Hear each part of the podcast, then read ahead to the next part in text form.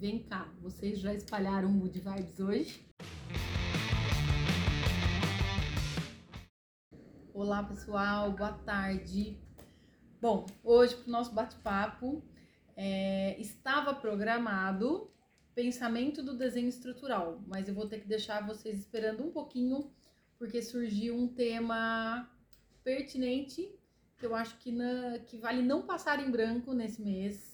É, comemoramos agora recentemente, dia 8 de março, Dia Internacional da Mulher. Ainda estamos no mês das mulheres, né? Diga-se passagem, o nosso dia são todos os dias, o ano inteiro. Mas aproveitando essa deixa do mês, é...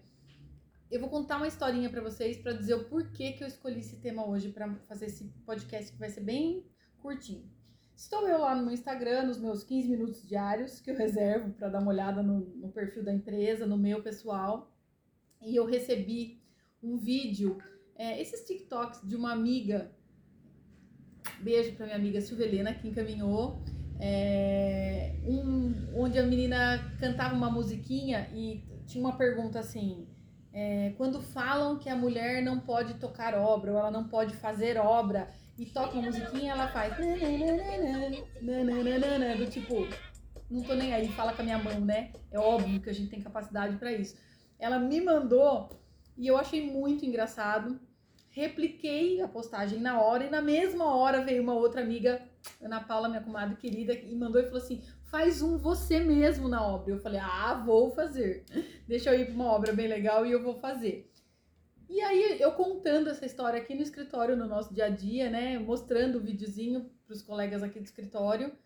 E aí eles falaram, por que não fazer um podcast falando disso? Esse universo tão masculino que é a construção civil, né? E do que nós, arquitetas, mulheres, passamos quando chegamos no canteiro de obra, ou quando somos questionadas muitas vezes por outros homens é, que dizem não sermos competentes para tocar obra sozinha, né? E eu tenho ouvido muito isso nos últimos tempos e acho que é válido falar aqui.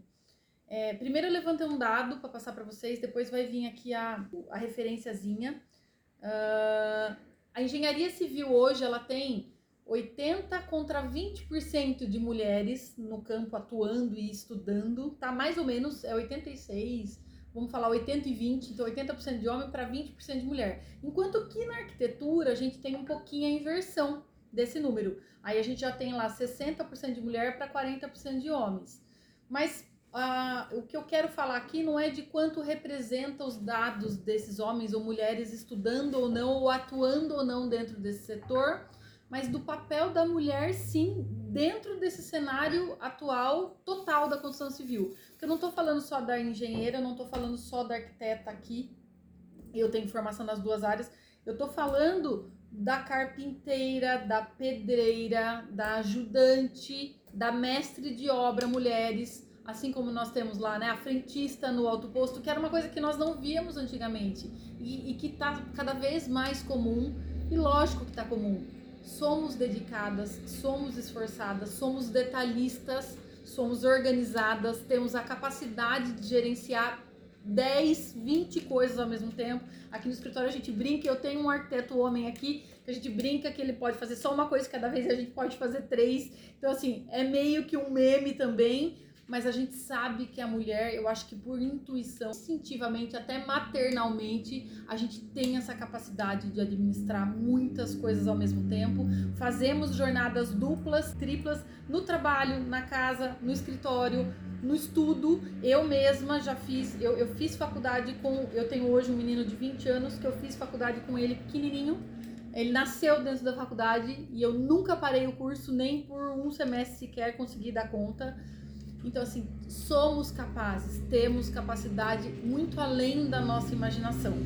Ontem eu vi uma reportagem de uma profissional que atuou por 16 anos na, na Petrobras, onde ela conta que ela fez engenharia mecânica numa época, ela é mais velha que eu. E ela fala assim: tivemos que, tive que provar tudo, tive que provar que o casamento não atrapalhava, que o filho não atrapalhava, que ser mulher não atrapalhava, que a TPM não atrapalha. O que mais nos em 2022, onde nós estamos, nós mulheres precisamos mostrar ou provar para alguém que somos totalmente capazes, de gerir o próprio negócio, de gerir a própria casa, de sustentar os próprios filhos sozinhas. Vai muito além. Somos capazes sim. Ah, mas a mulher é mais fraca. Fisiologicamente falando, o homem tem mais força. Tá cheio de equipamento, de ferramenta para facilitar a nossa vida no canteiro, na construção civil. Então, você, mulher aí que está me escutando, que quer trabalhar na obra, que quer ser servente de pedreiro, que quer ser. Você pode tudo. E eu vim fazer esse podcast hoje só para falar.